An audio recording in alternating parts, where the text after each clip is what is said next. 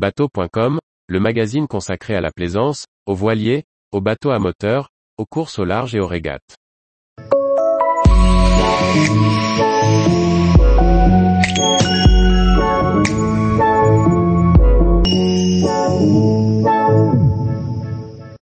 Projet Duracell, allonger le bateau à partir d'un moule femelle.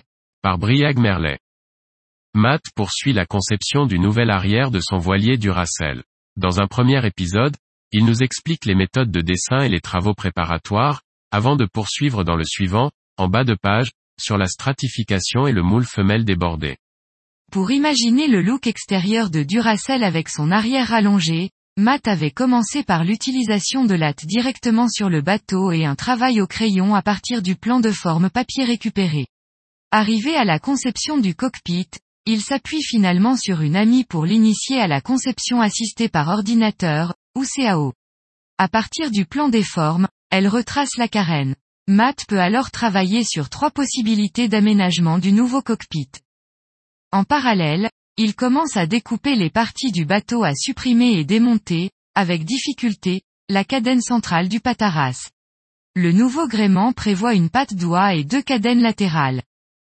Après analyse des différents scénarios, Matt opte pour une géométrie du tableau arrière qui privilégie les surfaces planes. Cela facilitera la construction. C'est aussi pour cela qu'il choisit une plateforme de bain fixe. L'alternative basculante, si elle est séduisante, pose des problèmes d'entretien dont Matt veut s'affranchir en voyage. Une fois les choix effectués, Matt s'appuie sur le tableau arrière existant pour stratifier la première face plane. À l'aide de la CAO, il retrouve les côtes de la coque au niveau des trois futures cloisons arrière.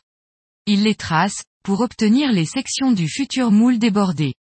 Celles-ci sont ensuite fixées sur le bateau en vue de la prochaine stratification. Tous les jours, retrouvez l'actualité nautique sur le site bateau.com. Et n'oubliez pas de laisser 5 étoiles sur votre logiciel de podcast.